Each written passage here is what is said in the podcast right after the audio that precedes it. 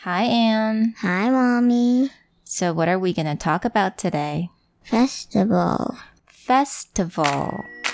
Hi, I'm Anne. I'm Mommy. Welcome to Anne and Mommy's Chit Chat, where English is. Super cool. So, festival 是什么呀？就是节日。节日，那它怎么拼呢？ F E S T I V A L.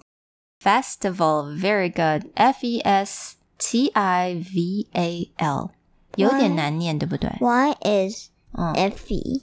There's sometimes you have to like F F E like very fast F E. and I think this is more cooler. ，like how mommy spell it. Yeah.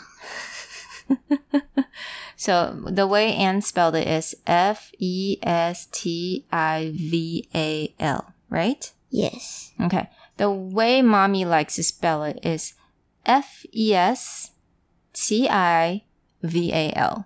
你知道为什么吗？ No. 因为我把它拆成不同的音节。 Festival.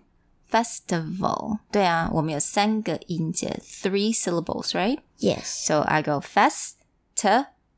So F E S T I V A L. 这样子有点帮助我们知道怎么样去念这个字。That's a good question. Thank you, Anne. so, what's your favorite festival? Halloween. Halloween. Why is that? Because it's my birthday. It's your birthday. That's a holiday. That's more like a holiday. Yeah. So, um, what about the festival that's coming tomorrow?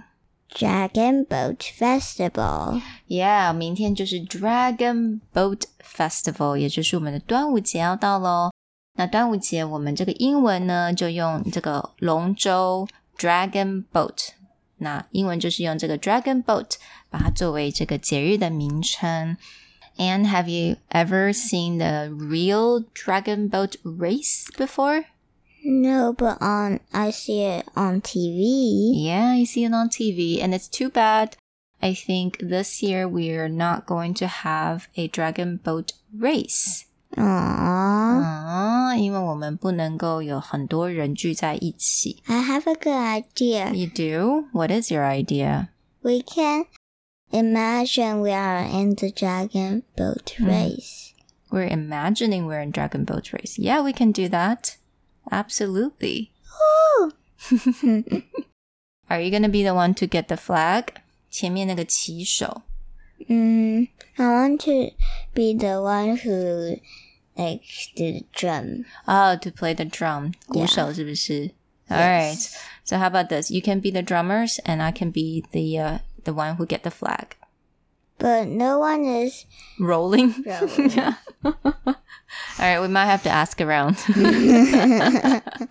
That's probably the most important thing, right? So I hope you guys learned this word today. 我希望大家今天学到了这个字 festival. I'll see you guys later. bye. Bye.